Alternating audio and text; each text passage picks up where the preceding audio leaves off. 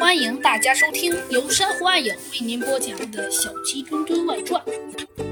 围棋失踪案四，门窗都没有破坏的痕迹，难道盗贼偷了你的配的钥匙？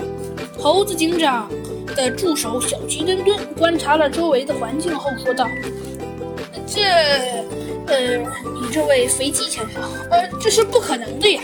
我的钥匙从来不离身，谁能拿到呢？”安先生摇了摇头。嗯，这么说，昨天送来后，老馆长打开棋罐给你看了云子，然后你们离开，把礼物锁进办公室里。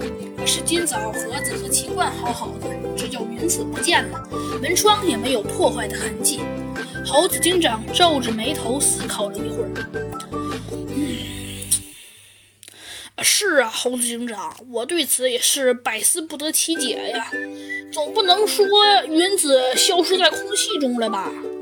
嗯，如果当时只有你们六个人在道场，那么窃贼很有可能在你们中间。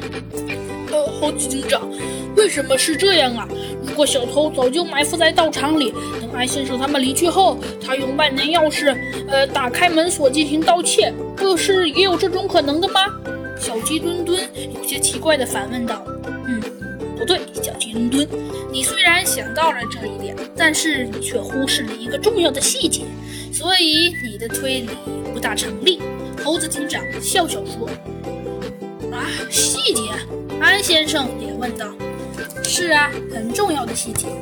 所以我断定盗贼一定是在现场你们六个人之间。”说着，猴子警长先生说：“哦，对了，可以排除你和老院长，所以还剩下四个人：杨老师、司机、金老师和袁老师。”猴子警长说出了自己推断的理由，安先生和猴小鸡墩墩这才恍然大悟。